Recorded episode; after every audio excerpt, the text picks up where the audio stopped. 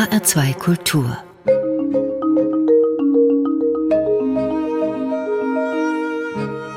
Doppelkopf mein Name ist Daniela Baumeister. Er ist 47 Jahre alt. Zwischen dem Alter von 25 und 39 hat er vier Töchter in die Welt gesetzt, die heute nicht nur Lebensinhalt sind, sondern auch zum Lebensunterhalt beitragen. Denn der Schriftsteller Tilman Prüfer schreibt unter anderem eine sehr erfolgreiche Kolumne, Prüfers Töchter, in der Zeit. Und immer wieder entstehen aus diesen Texten neue Bücher, die davon handeln, wie man den Alltag nicht nur gestaltet, sondern auch übersteht bzw. überlebt. Tilman Prüfer ist auch Redakteur und hat bei den verschiedenen verschiedensten Zeitungen gearbeitet. Heute ist er Mitglied der Chefredaktion beim Zeitmagazin in Berlin. Und da geht es natürlich auch darum, wie eine Zeitung überlebt in einer Zeit, in der immer weniger Papier nötig ist. Wir haben viel zu besprechen in diesem Doppelkopf in H2 Kultur, in dem es um spitze Federn, starke Nerven und andere lebenswichtige Kleinigkeiten geht. Guten Tag, Timmer Prüfer. Guten Tag. Danke, dass ich dabei sein darf. Ich freue mich sehr auf unser Gespräch und Antworten auf viele Fragen, zum Beispiel die, wie lebt bzw. überlebt man als Vater mit vier Töchtern? Das ist ja schon gleich die schwierigste Frage zu Anfang. Also gerade in den Zeiten der Pandemie war es quasi Teil des Überlebens, dass so viele Kinder um mich herum waren.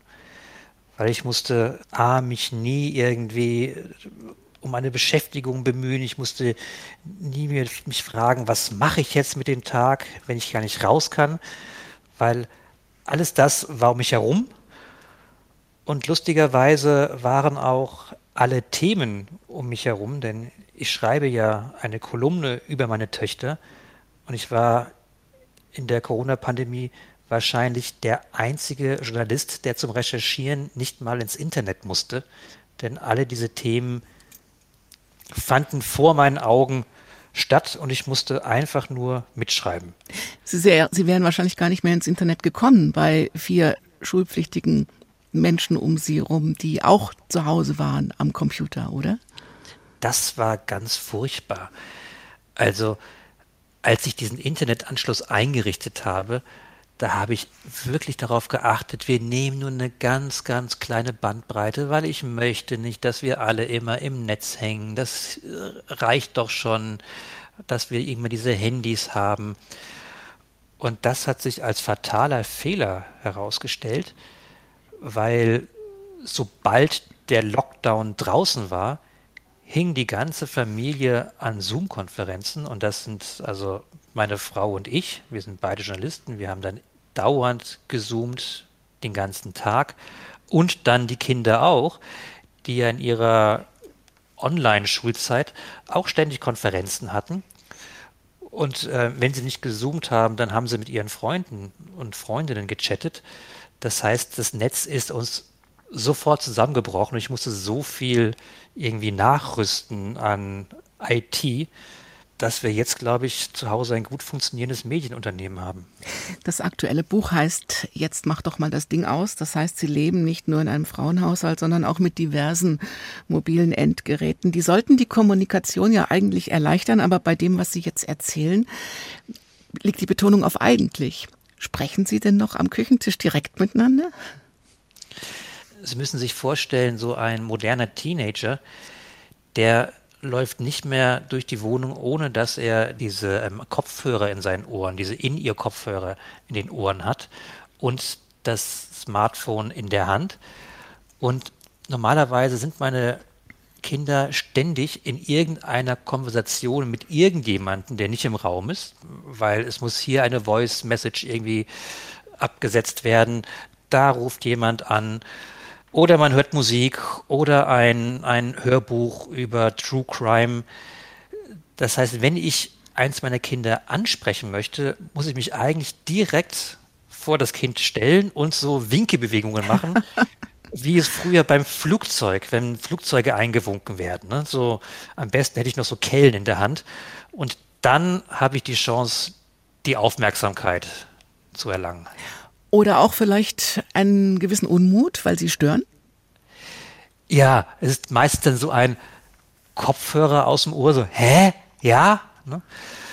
Und, aber dann kann man tatsächlich sprechen, da hat man Kanal. Und natürlich haben wir ja noch die Rituale. Wir haben das gemeinsame Abendessen, wo ich darauf achte und meine Frau auch darauf achte, dass keins von diesen Smartphones in der Nähe ist, wo man tatsächlich sprechen kann.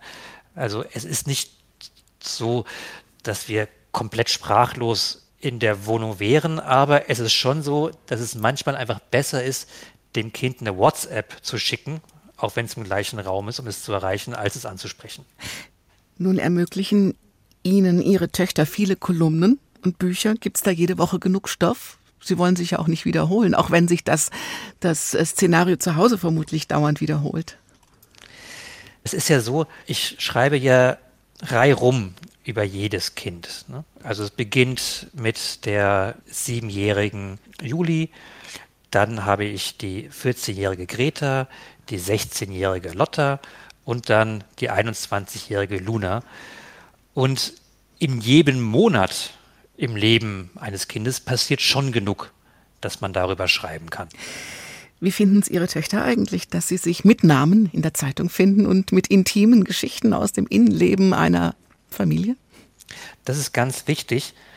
Man muss ja unterscheiden zwischen einer Kolumne und einem Livestream. Es ist ja nicht, dass ich das Leben meiner Kinder in der Zeitung ausbreite mit allen Details. Es gibt sehr viele Sachen, über die ich nicht schreibe. Es beginnt jedes Mal damit, dass ich einer Tochter ein Thema vorschlage, dass ich beispielsweise ähm, zu Greta sage, sag mal, wir könnten mal was über Essmanieren schreiben. Und dann sagt Greta, nie im Leben. Und dann ähm, schreibe ich nicht über Essmanieren, obwohl ich gerne über Essmanieren schreiben würde. Und wenn das Thema steht, dann unterhalten wir uns über das Thema und dann schreibe ich den Text und dieser Text geht dann an das jeweilige Kind zur Autorisierung. Das ist ein Vorgang, den macht man als Journalist eigentlich äh, regelmäßig, dass wenn man ein Interview führt, dass man das demjenigen, der interviewt wurde, nochmal schickt, damit er prüfen kann, ob alle Aussagen auch so stimmen und es keine Missverständnisse gibt. Und das machen meine Töchter mit der Kolumne auch aber ich glaube, sie sind damit um einiges härter, als es zum Beispiel Angela Merkel wäre. Das heißt, oftmals geht es auch einfach zurück. Ich bekomme es korrigiert wieder, wo dann drin steht, das würde ich so nicht sagen, ne? den Song mag ich gar nicht. Dann entsteht daraus halt letztlich der letztlich in der im Magazin veröffentlichte Text. Und anders geht es auch gar nicht, denn wenn eine der Töchter keine Lust mehr hätte oder das Gefühl hätte, es wird da etwas ausgebreitet, was ihr nicht recht ist, dann wäre die Kolumne am Ende. Und es soll ja auch eine Kolumne sein, die nicht meinen Blick auf meine Kinder wiedergibt, sondern den Blick der Kinder auf die Welt. Ne? Viel wichtiger ist, dass richtig wiedergegeben ist, wie meine Töchter eigentlich ihr Leben erleben und ihr Leben sehen, als das, was ich über meine Kinder denke. Sie bezeichnen sich ja gerne als leidgeprüfter Vater. Ist denn der Humor, mit dem Sie das alles auch aufzeichnen, im wahrsten Sinn des Wortes, der Schlüssel auch zu einer guten Beziehung, auch wenn es Stress gibt? Ich glaube, Humor ist der Schlüssel zu jeder guten Beziehung. Also ich glaube, Humor ist der Schlüssel, das ganz normale Leiden des Lebens zu ertragen oder ihm was Gutes abzugewinnen. Humor ist der Schlüssel, wie man mit dem Lebenspartner gut zurechtkommt und wie man damit zurechtkommt, dass zwei Menschen ein Leben miteinander gestalten, obwohl sie in vielen Sachen andere Ansichten haben oder Interessen haben. Da braucht man einfach totalen Humor.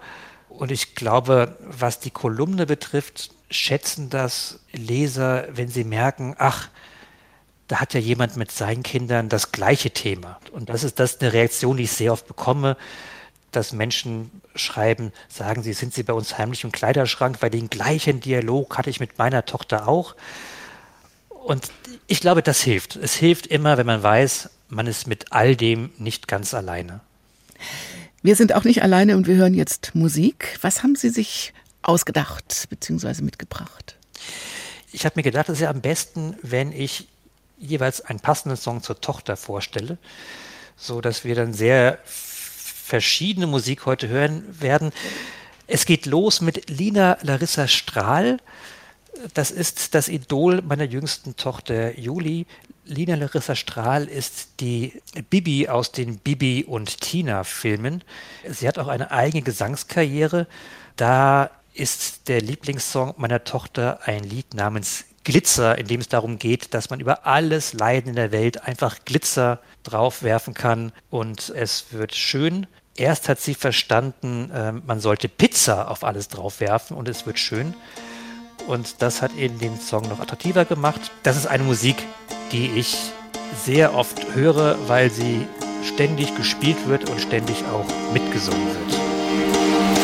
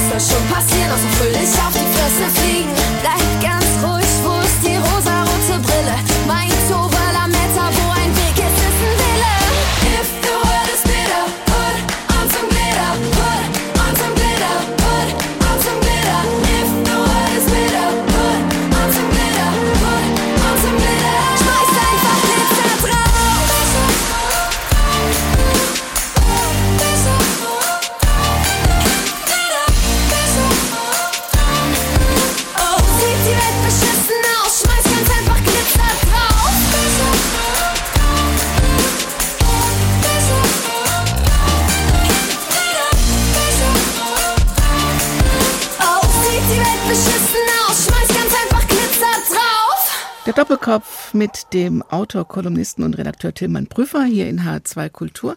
Das war Musik von Lina Larissa Strahl und wie wir eben gelernt haben, ein Idol von etwas jüngeren Mädchen. Das wäre natürlich auch ein Thema für eine Kolumne, Herr Prüfer, also das Glitzer über die Welt zu legen, damit sie etwas schöner aussieht. Kann man damit arbeiten? Ja, das ist etwas sehr ganz wichtig ist. Ich glaube, wir alle haben ja jetzt auch Zeiten erlebt, in der man, der man ganz viel Glitzer brauchte, um es auf triste Lebensereignisse zu werfen. Und das ist etwas, bei dem ich von meinen Kindern total profitiere, weil Kinder eine Gabe haben, aus einer tristen Situation was Schönes zu machen und das einfach irgendwie zu übersingen oder trotzdem gute Laune zu haben. Da ähm, kann ich mir sehr viele Scheiben abschneiden, weil das ist etwas, das man wirklich von Kindern lernen kann. Ein Teil Ihrer schriftstellerischen Arbeit verbringen Sie, haben wir jetzt eben schon gehört, damit den Alltag in Kolumnen zu fassen und Ihre vier Töchter immer wieder in anderen Situationen auch drin vorkommen zu lassen. Aber das ist nicht alles. Worüber schreiben Sie denn noch? Ich schreibe im Zeitmagazin auch über Mode. Ich bin auch ein sogenannter Stilredakteur und das ist beim Zeitmagazin für uns ein wichtiges Thema, weil ich glaube, viele Menschen machen sich mehr Gedanken darüber, was in ihrem Kleiderschrank so drin ist und was das bedeutet und wie sie sich irgendwie eigentlich mit Kleidung ausdrücken wollen, als dass sie sich Gedanken machen, in welche Oper sie gehen. Also es ist ein wichtiger Teil unserer Alltagskultur. Und ich schreibe auch über alle möglichen Elternthemen. Also gerade vor einigen Wochen hatte ich in der Zeit ein Titelthema, was macht eigentlich einen guten Vater aus? Und das sind dann auch Aspekte der Vaterschaft, die nicht nur lustig sind, sondern auch traurig oder schmerzhaft. Und darüber zu schreiben, ist mir auch sehr wichtig. Wie entstehen denn die Geschichten in Ihrer Redaktion? Müssen Sie genau wissen, wo der Zeitgeist gerade rumturnt? Oder hat das auch viel mit, mit eigenen Interessen, mit eigenen Vorlieben zu tun? Das ist ein sehr, sehr vielschichtiger und mehrdimensionaler Prozess. Aber es gehört alles dazu. Es gehört dazu, was beschäftigt mich denn gerade? Ne? Über was rege ich mich auf? Ne? Was fällt mir auf? Ne? Fällt mir auf, dass Leute plötzlich Dinge, die sie früher auf den Sperrmüll gebracht haben, einfach auf die Straße stellen und einen Zettel dran kleben, zu verschenken. Das ist in Berlin ein verbreiteter Brauch. Reg ich mich darüber auf? Und wenn ja, dann ist das bestimmt etwas, was andere auch beschäftigt. Also uns ist beim Zeitmagazin total wichtig, dass wir die emotionalen Seiten des Lebens widerspiegeln. Und das sind oft gar nicht die Sachen, die in den Politikteilen dieser Welt diskutiert werden, sondern wo es sehr viel mehr ums eigene Erleben geht. Und das ist für uns dann ein wichtiges Thema. Aber auch natürlich die großen ähm, Reportagen aus aller Welt, die haben auch ihren Platz im Zeitmagazin. Interviews mit äh, prominenten mit wichtigen Politikern. Und es ist immer so eine Mischung.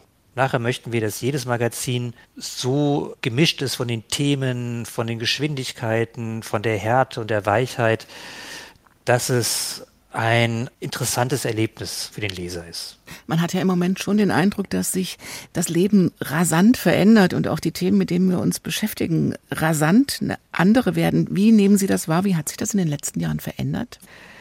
Ich glaube, wir sind wärmer geworden. Also wir haben festgestellt, dass es einerseits natürlich für so ein Magazin immer wichtig ist, in einem bestimmten Sinne Avantgarde zu sein, also sich mit Dingen als allererstes zu beschäftigen, möglichst zu wissen, welche Musik morgen gehört worden werden wird, was in der Welt der Kunst ähm, interessant ist, was im Film passiert, in der Literatur und aber viel von einer Aufgabe eines Magazins heute ist, dass es eine Wärme ausstrahlt für den Leser und auch ein Zuhause in der in gewisser Weise ist. Dass wir gerade in einer Welt, in der sich so viel ändert, in dem wir äh, alle paar Monate eine neue ähm, App haben, die ein neues soziales Netzwerk proklamiert, wo man mit ähm, Leuten eigentlich auf der ganzen Welt ständig in Kontakt ist, aber eigentlich auch zu Hause ganz schön alleine, dass wir etwas haben, auf das man sich einmal die Woche freut, indem man sich wiederfindet, was auch ein bisschen einen, einen Erlebnischarakter hat und was einen so widerspiegelt, wie du so bist mit all deinen Ups und Downs und Fehlern, bist eigentlich ganz schön okay und wir freuen uns, dass du da bist. Und wenn wir das schaffen, dann finde ich, haben wir einen guten Job gemacht. Gibt es Themen, die heute nicht mehr gehen, die vor kurzem noch gingen? Wenn ich mir anschaue, also wie meine eigene Karriere ist, ich habe als junger Journalist angefangen bei einem Männermagazin, ein Münchner Männermagazin und war dort einen 100% männlichen Blick auf die Welt gewöhnt, von Abschätzigkeit gegenüber Frauen bis hin zu, dass man alles irgendwie nach Körpermaßen einteilt, aber auch die männliche Rolle eine ganz klar festgelegte ist. Ich glaube, dieser Blick auf die Welt, der geht nicht mehr. Und wir sind uns heute bewusst, dass es für den Leser nicht mehr so interessant ist, immer nur aus der gleichen Perspektive auf die Dinge zu schauen, eine Frage, mit der wir uns äh, gerade beschäftigen, ist zum Beispiel, wenn wir auf Länder in Afrika schauen, wann haben wir denn mal dabei, wenn wir von Fotografen gerade sprechen, dass es schwarze Fotografen sind, die Themen Afrika fotografieren? Warum sind das eigentlich zu großen Teil immer Weiße, die das darstellen? Und diese Verschiedenheit von Blickwinkel. Das ist etwas, was jetzt in den vergangenen Jahren erst sehr wichtig geworden ist und was ich sehr gut finde, dass das so ist und sehr spannend. Wie gehen Sie denn zum Beispiel in der Zeitung mit dem Gendern um? Das ist in der Zeit eine große Diskussion, die ist auch noch nicht zu Ende gedacht. Wir haben uns darauf verständigt, dass wir das eigentlich sehr liberal halten. Wir möchten aber bei Themen zum Beispiel, wenn wir eigentlich von Politikerinnen und Politikern sprechen, halten wir es für nicht angemessen, immer nur von Politikern im Maskulinum zu reden, weil man dann auch immer gleich ein bestimmtes Bild im Kopf hat.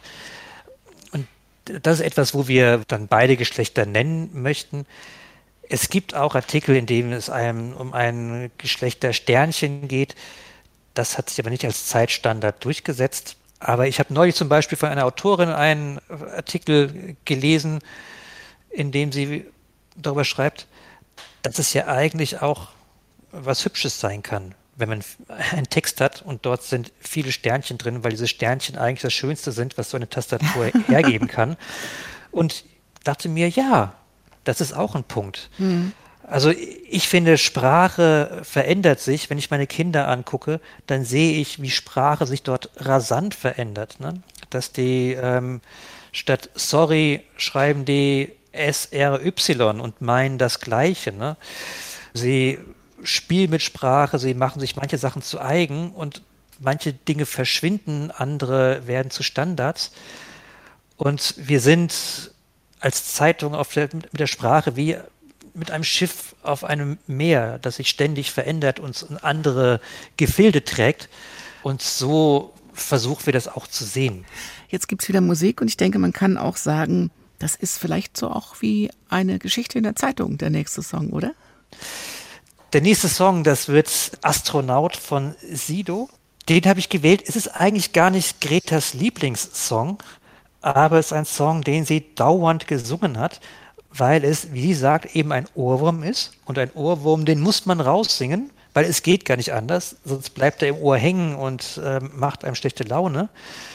Und deswegen höre ich die Ohrwürmer meiner Töchter auch jeden Tag. Und das Schlimme ist, ich musste dann auch irgendwann mitsingen, weil sie einfach in meinem Ohr sind. Und mit diesem Song war es ganz genauso. Ich heb ab! nichts hält mich am Boden. Alles blass und grau, bin zu lange nicht geflogen, wie ein Astronaut. Der Schnauze voll, die Köpfe sind leer, sitzen im Dreck bis zum Hals, haben Löcher im Herz, ertränken Sorgen und Probleme in nem Becher voll Wein, mit einem Lächeln aus Stein, uns fällt nichts Besseres ein. Wir haben morgen schon vergessen, wer wir gestern noch waren, haben uns alle voll gefressen und vergessen zu zahlen, lassen alles stehen und liegen für mehr Asche und Staub. Wir wollen alle, dass es passt, doch wir passen nicht auf. Die Stimme der Vernunft ist längst verstummt, wir hören sie nicht mehr, denn manchmal haben wir das Gefühl, wir gehören hier nicht her. Es gibt kein Vor und kein Zurück mehr, nur noch unten und oben. Einer von 100 Millionen, ein kleiner Punkt überm Boden. Ich heb ab. Ich heb ab. Nichts hält mich am Boden. Alles blass und grau. Bin zu lange nicht geflogen. Wie ein Astronaut. Ich seh die Welt von oben. Der Rest verblasst im Blau. Ich hab Zeit und Raum verloren, hier oben wie ein Astronaut. Im Dunkel der Nacht, hier oben ist alles so friedlich, doch da unten geht's ab. Wir alle tragen dazu bei, doch brechen unter der Last.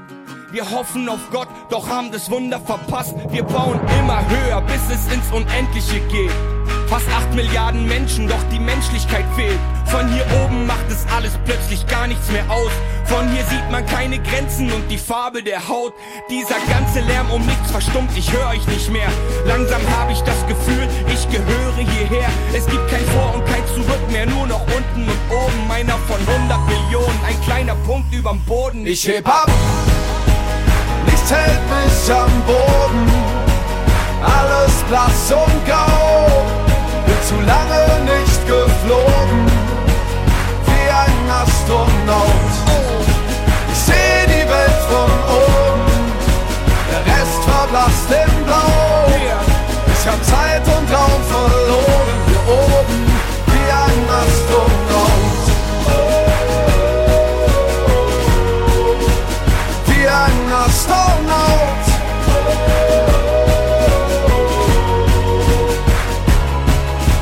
Beim Anblick dieser Schönheit fällt mir alles wieder ein. Sind wir nicht eigentlich am Leben, um zu lieben, um zu sein? Hier würde ich gern für immer bleiben, doch ich bin ein Wimpernschlag, der nach fünf Milliarden Jahren nicht viel mehr zu sein vermag. Ich heb ab, nichts hält mich am Boden, alles blass und grau. Bin zu lange nicht geflogen, wie ein Astronaut. Ich seh die Welt von oben, der Rest verblasst im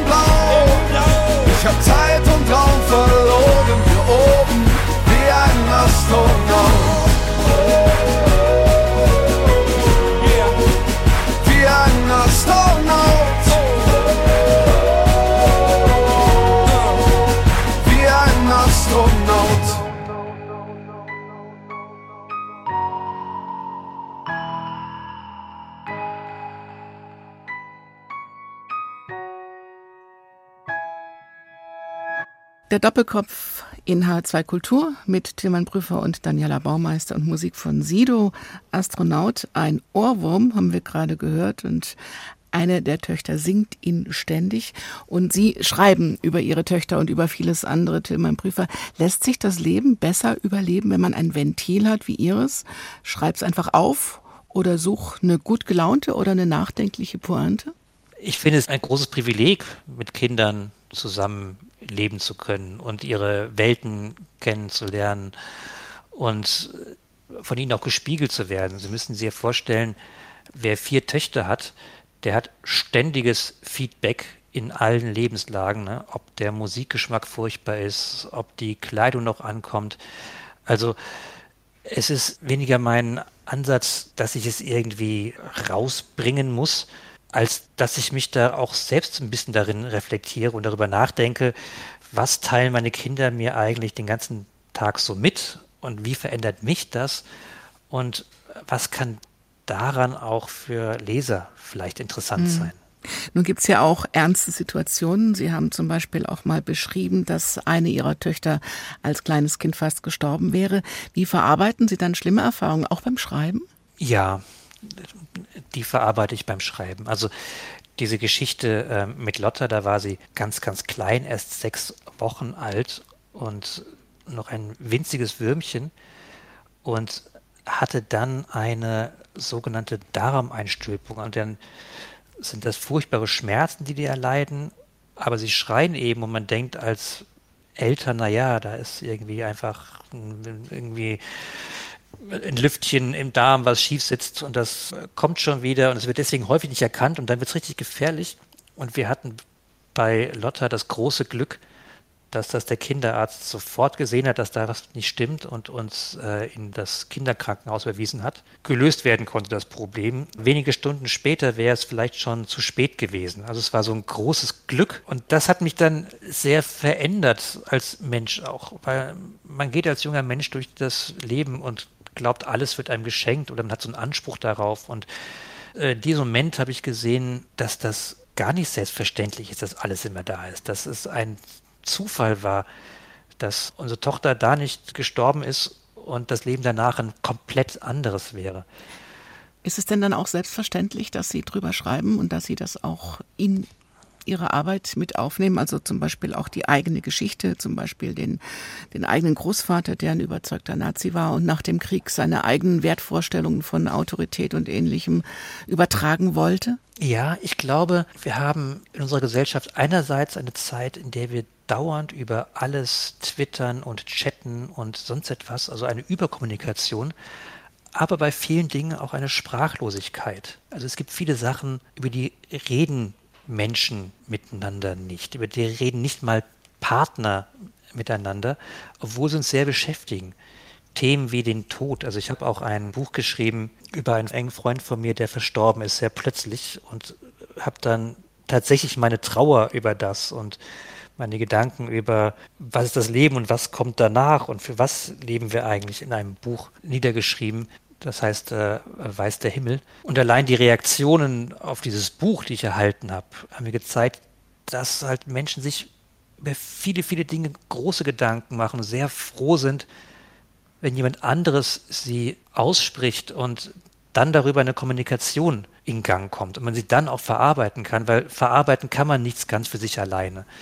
Und deswegen finde ich es wichtig, über solche Dinge zu schreiben. Und ich finde es wichtig, manchmal auch über Sachen zu schreiben, die über der Schmerzgrenze sind, weil dadurch werden sie für andere greifbar und dadurch fühlen sich auch andere ermutigt, auch darüber zu sprechen.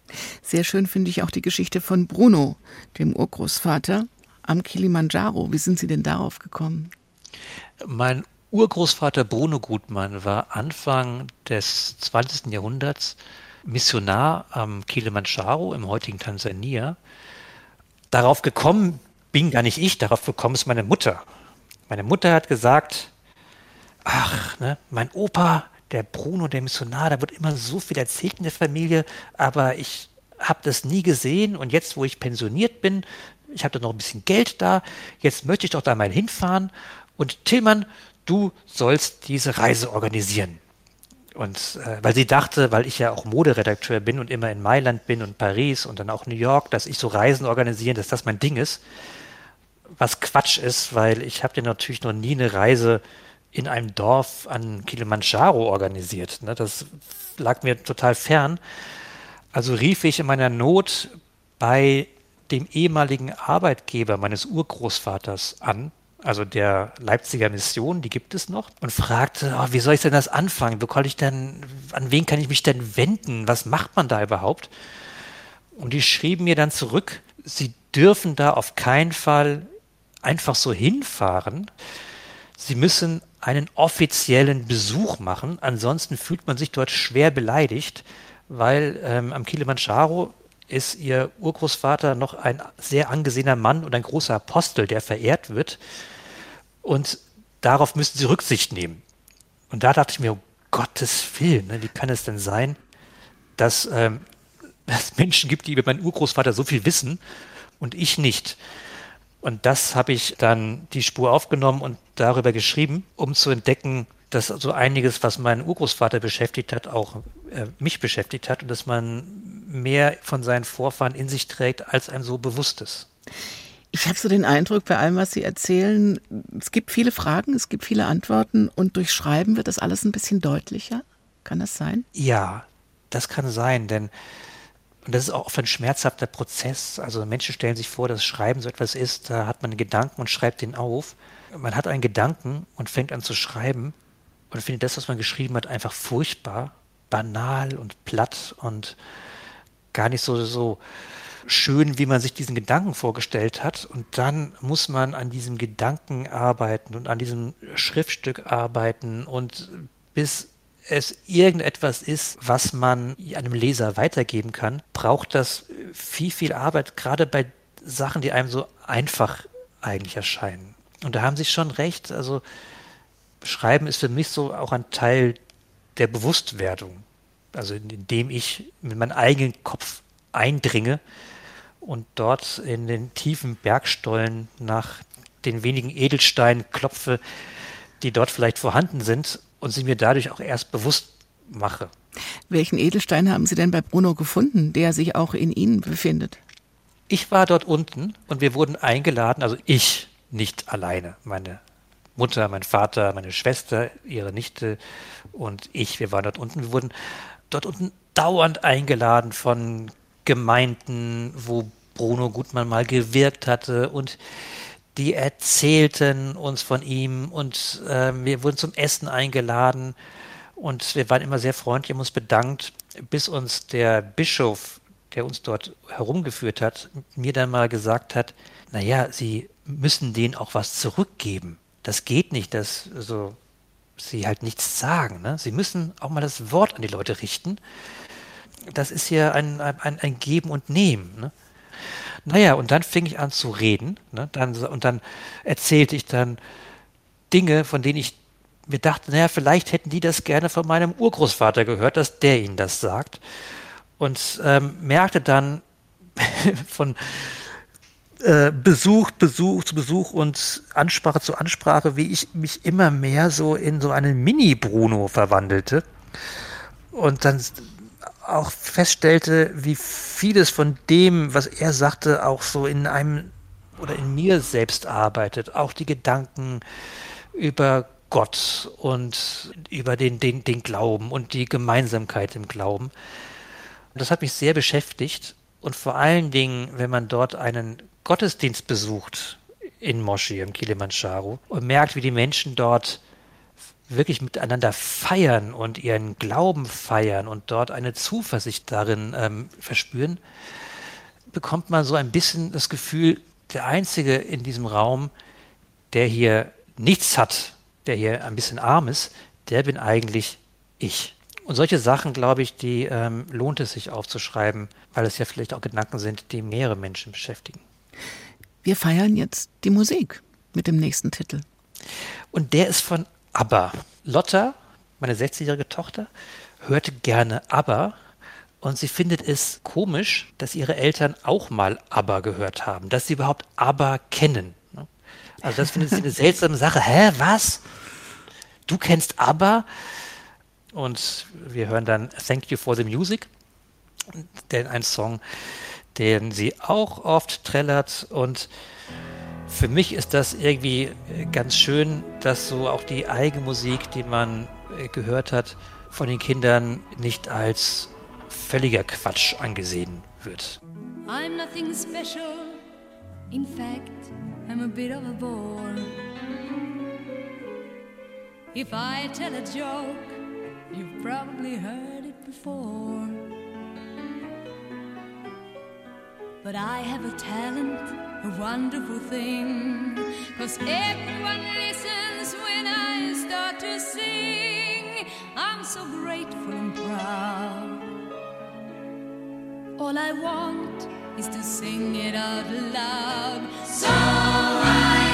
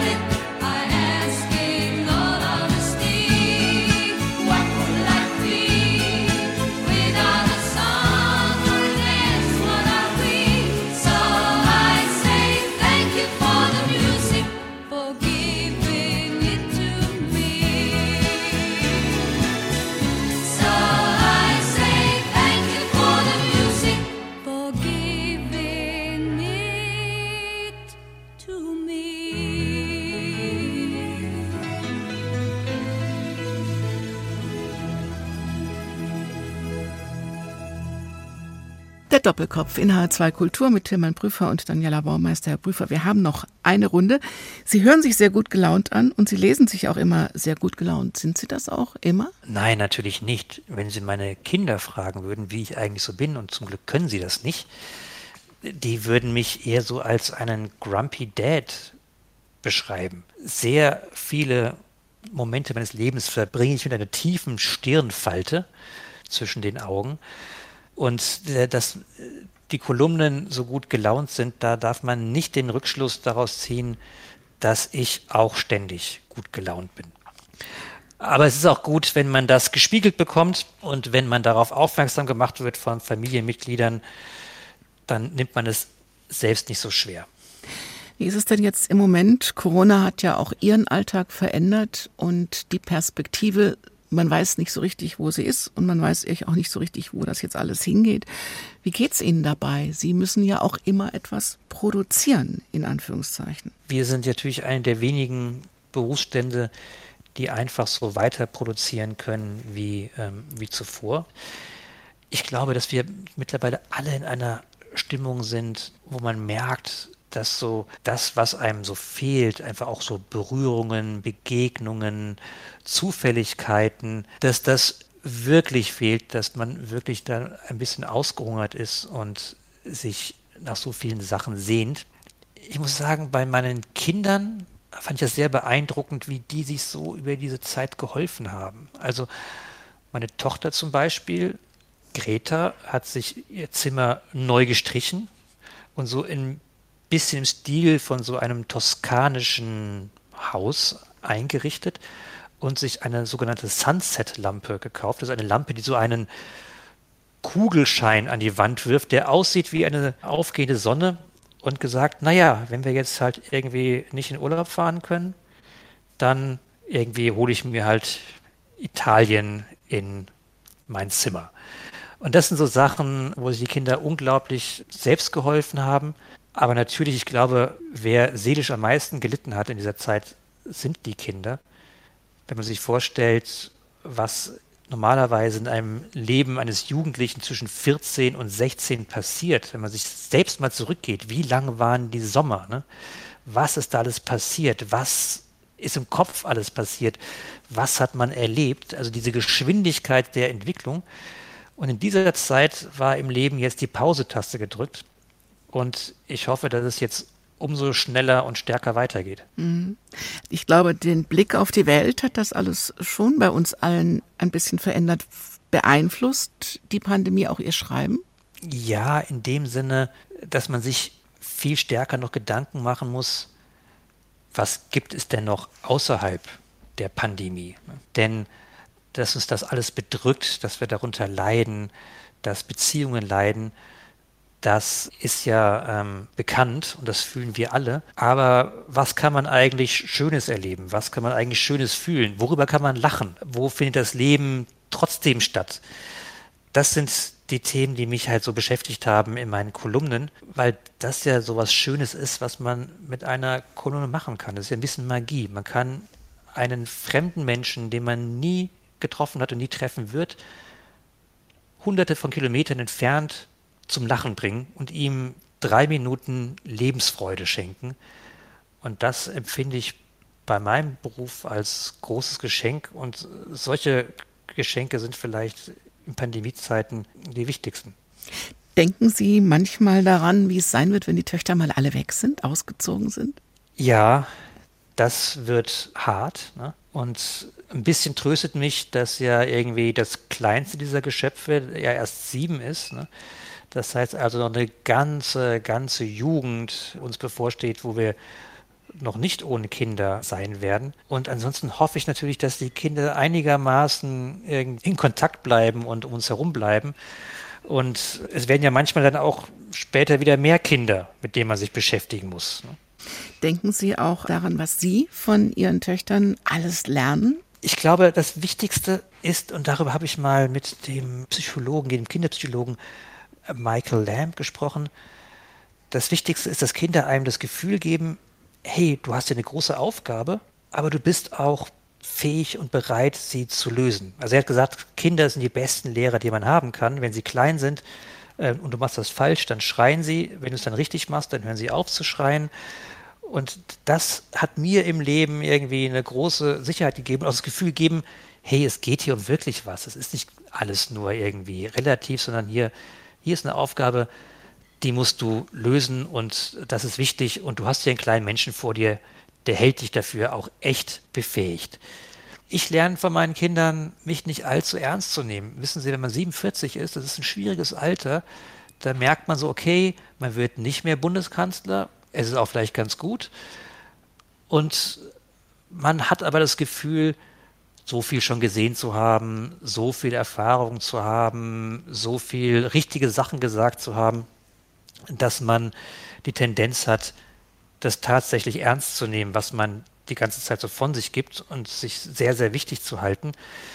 Und meine Kinder zumindest haben die Tendenz, mich überhaupt nicht so ernst zu nehmen und das überhaupt nicht alles für wichtig zu halten, was ich so sage. Und ich habe dort irgendwie so einen, jeden Tag so ein 360 Grad Feedback, ne? ob es darum geht, welche Kleidung ich anhabe. Man muss nicht denken, weil man Stilredakteur ist, dass die Kinder nur irgendeinen Respekt davor hätten, welchen Pullover man gerade anzieht. Ich finde, das sieht alles operhaft aus, was ich anziehe und furchtbar. Und das zwingt einen tatsächlich im Kopf so ein bisschen flexibel zu bleiben und auch sich Gedanken zu machen, ob man nicht wenigstens doch dann am Schluss eine ganz passable Lachnummer ist als Vater. Ich glaube, das können wir auch mitnehmen und auf uns selber beziehen, dann auch beim Lesen.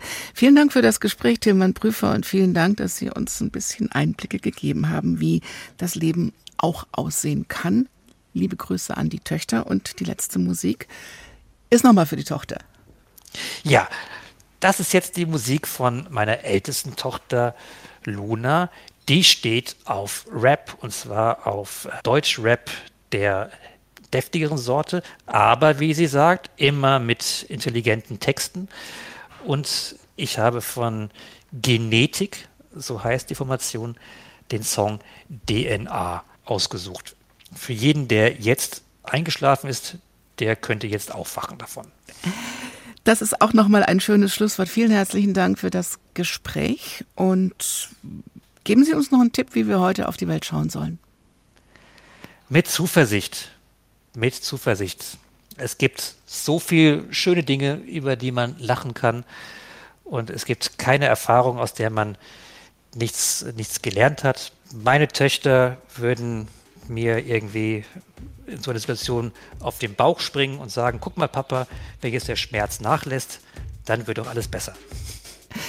Das war der Doppelkopf mit Tilman Prüfer und Daniela Baumeister. Machen Sie es gut. Bleiben Sie gesund, heiter und zuversichtlich. Irgendwie. Ey, yo, der Magen knurrt wie Sau, ich rauch und bin den nächsten schon am Bauen. Verschließ die Tür, ziehe durchs Revier, markier hier und da mal, dass ich da war. Sick ist mein Partner, La Junior Mafia, die Master vom Mars, ja, dein Rap ist nada. Das Original, Mann, Mr. Watanabe, macht die Blasterstadt klar und baller mein Plasma. Bis nach Kinshasa, unentdeckt vom Radar, Interstellar, auf der Jagd nach Bananas. Pretty Motherfuckers, mein Motto beschützt mich, ihr bündelt eure Kräfte gegen uns, aber es nützt nix. Was jetzt, Roughneck, du machst schlapp, dir bleibt die Kraft weg. Aus jeder Zelle meines Körpers bricht der Knast-Rap. Crime is King, meinem Instinkt folg ich blind. Du bling bling, ich bang bang, Genetik ist die Gang. Dann Neckbreaker Aliens, wir kommen von weit entfernt. Begegnen der dritten Art, wir sind von einem anderen Stern. Die Invasion hat längst begonnen und wir marschieren ein. Da draußen ist noch mehr, ihr wart hier unten nie allein. Neckbreaker Aliens, wir kommen von weit entfernt. Begegnen der dritten Art, wir sind von einem anderen Stern. Die Invasion hat längst begonnen und wir marschieren ein. Da draußen ist noch mehr, ihr wart hier unten nie allein.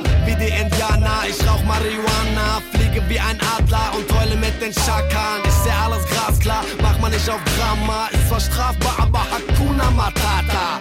Setting Bull, ich mach die Monster Dance. Mein Rap hat mich niemals verändert, nur mein Kontostand. Gott verdammt, weißt du, was ich diesen Songs verdank? Und ihr könnt machen, was ihr wollt, aber ihr kommt nicht ran. Und verdammt, ja, vielleicht liegt's am Konsum von zu viel Ganja. Bulletproof Limo, unser UFO alles gepanzert. Und wegen der Hater schießen wir mit Lasern. Dann Neckbreaker, Aliens machen Jagd auf die Predators. Aus tausenden auserwählt, bereit alles in Kauf zu nehmen, bis der einzig wahre Glaube an Hip-Hop wieder aufersteht. DNA, ich vertraue auf mein Immunsystem. Meine Crew ist fame intergalaktisch, wenn du verstehst. Dann Neckbreaker, Aliens, wir kommen von weit entfernt. Begegnen der dritten Art, wir sind von einem anderen Stern. Die Invasion hat längst begonnen und wir marschieren ein. Da draußen ist noch mehr, ihr wart hier unten nie allein. Neckbreaker Aliens, wir kommen von weit entfernt, begegnen der dritten Art. Wir sind von einem anderen Stern. Die Invasion hat längst begonnen und wir marschieren ein. Da draußen ist noch mehr, ihr wart hier unten nie allein. Mein Rap ist Science Fiction, ihr wollt Rhyme, Bitches, Lines, bitte nein, weil das mein Shit ist mein Business. Zwei Spliffs, kein Limit. Mein Gift ist rein und macht high, no woman, no cry. Skywalker Style, die dunkelste Seite der Macht. Geheime Zeichen, die uns von unseren Feinden unterscheiden. Und jetzt sag nochmal, dass die dritte Art nicht echt ist. Unsere Geschwader sind auf Kurs, also versteck dich.